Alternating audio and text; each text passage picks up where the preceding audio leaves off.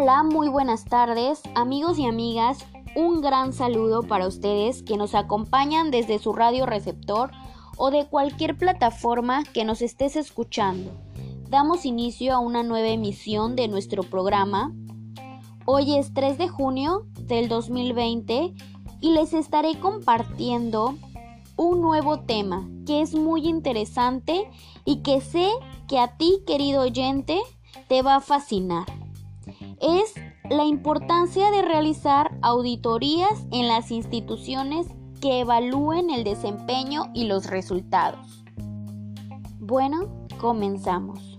Uno de los motivos más importantes porque las organizaciones deben implementar un sistema de evaluación y control de gestión de personal y desempeño es para saber si sus trabajadores están efectivamente contribuyendo al logro de los objetivos establecidos.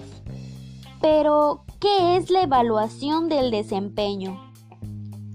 Es el proceso sistematizado y periódico de medida objetiva de nivel de eficiencia y eficacia de un empleado o equipo de trabajo.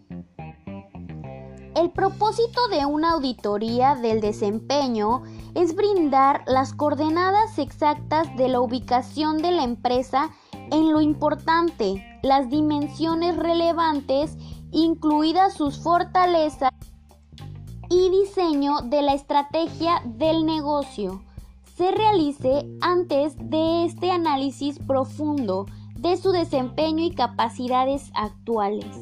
Las visiones sin una base de realidad son alucinaciones. La fase de auditoría del desempeño tiene como propósito evitarlas.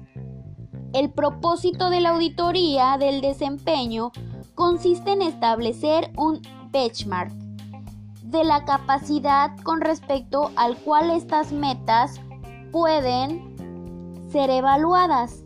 El objetivo de la auditoría del desempeño consiste en proporcionar los datos para llevar a cabo el análisis de brechas es decir, determinar el punto en el cual el modelo de la estrategia de negocios es realista y funcional. Para esto se debe realizar un DAFO, que son debilidades, oportunidades, fortalezas y amenazas. Existen otros elementos que también se deben de incluir en el análisis de desempeño. Bueno, las fortalezas y debilidades internas. El análisis interno es el proceso de examinar las debilidades y fortalezas internas de la empresa. Primer y tercer elemento del análisis DAFO. El propósito de este esfuerzo consiste en identificar las debilidades que es necesario manejar o evitar cuando se formule el plan y asimismo las fortalezas que se puedan aprovechar para lograr el futuro deseado.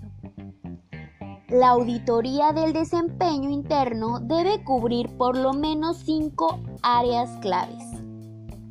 El estado de cada una de las LDN actuales de la organización y sus recursos aprovechados en la relación con cualquier LDN que se pueda agregar Oportunidades y amenazas externas. La fase de auditoría del desempeño también de incluir información acerca de las fuerzas externas que puedan ejercer impacto en las metas de la organización. Estas fuerzas son las oportunidades y las amenazas del análisis DAFO. El equipo de planeación debe de estudiar competidores, proveedores, mercados, clientes, tendencias económicas, condiciones de mercado laboral y regulaciones gubernamentales en todos los niveles que puedan influir en la empresa en forma positiva o negativa. Bueno, como me escucharon mis radioescuchas, esto quiere decir que si nosotros hacemos una buena evaluación de desempeño, tendremos unos resultados mayores y esto va a provocar que nuestra empresa y nuestro equipo de trabajo crezca al 100%. Bueno, yo me despido, mis queridos radioescuchas. Esto fue todo por el día de hoy. Y recuerda que debemos contestarnos preguntas fundamentales como ¿para qué queremos hacer esto? ¿Cuál es el objetivo fundamental? Recuerda que cuanto más claro tengamos el objetivo, será más fácil hacer una auditoría. Y bueno, me despido no sin antes decirte muchísimas gracias por escuchar y por ser parte de esta pequeña familia. Que tengas una excelente tarde.